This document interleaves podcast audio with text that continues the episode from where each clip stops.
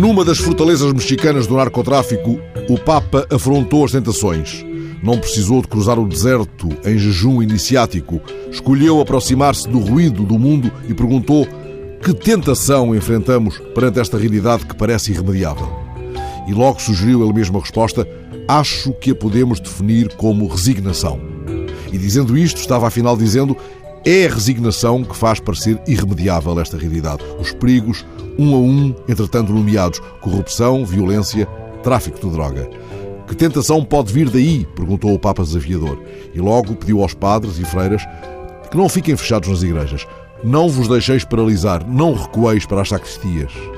Na véspera, em Chiapas, Francisco fora igualmente desafiador quando entrou em São Cristóbal de Las Casas. Não tomou a pose de um Mazariegos da doutrina, tomou antes como sua a inacabada pastoral de um notável antecessor cujo nome é honrado na toponímia. Curiosamente, o Papa seguiu um percurso relativamente semelhante ao de Frei Bartolomeu de Las Casas, o primeiro sacerdote ordenado nas Américas. Também o frade sevilhano esteve com os índios de Cuba antes de mergulhar intensamente na vida de outras comunidades indígenas nas atuais Costa Rica ou Venezuela.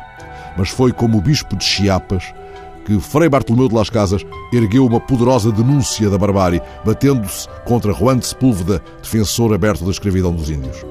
O pedido de perdão aos índios, pelo modo como continuadamente foram excluídos da sociedade, esse pedido agora feito pelo Papa, não resgata apenas a luta de Samuel Ruiz, cujo túmulo, aliás, o Papa Francisco visitou. Sem a nomear, Francisco retomou no essencial, quase 500 anos passados, a carta de Frei Bartolomeu de Las Casas ao Imperador Carlos I. Mas agora dispensando a deferência protocolar, sem ter de fazer com as palavras qualquer vénia ao ilustre príncipe.